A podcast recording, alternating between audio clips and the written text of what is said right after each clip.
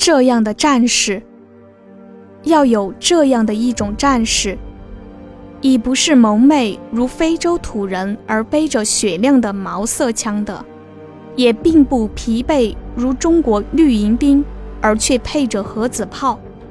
他毫无起名于牛皮和废铁的甲胄，他只有自己，但拿着蛮人所用的脱手一致的头枪。他走进无物之阵，所遇见的都对他一视点头。他知道这点头就是敌人的武器，是杀人不见血的武器。许多战士都在此灭亡，正如炮弹一般。使猛士无所用其力。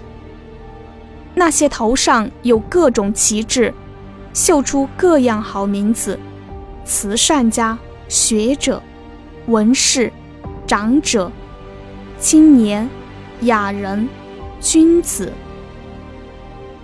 头下有各样外套，绣出各式好花样：学问、道德、国粹。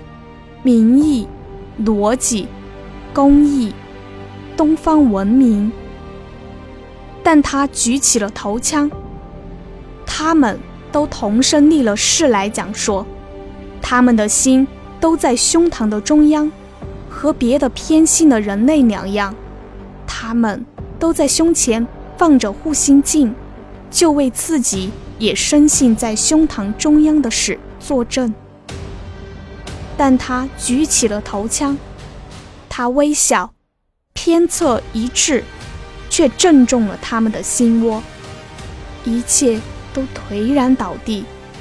然而，只有一件外套，其中无物，无物之物已经拖走，得了胜利，因为他这时成了戕害慈善家等类的罪人。但他举起了头枪。他在无物之阵中大踏步走，再见一世的点头，各种的旗帜，各样的外套。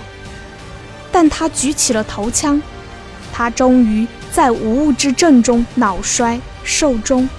他终于不是战士，但无物之物则是胜者。在这样的境地里，谁也不闻战叫太平，太平。但他。举起了头枪。一九二五年十二月十四日。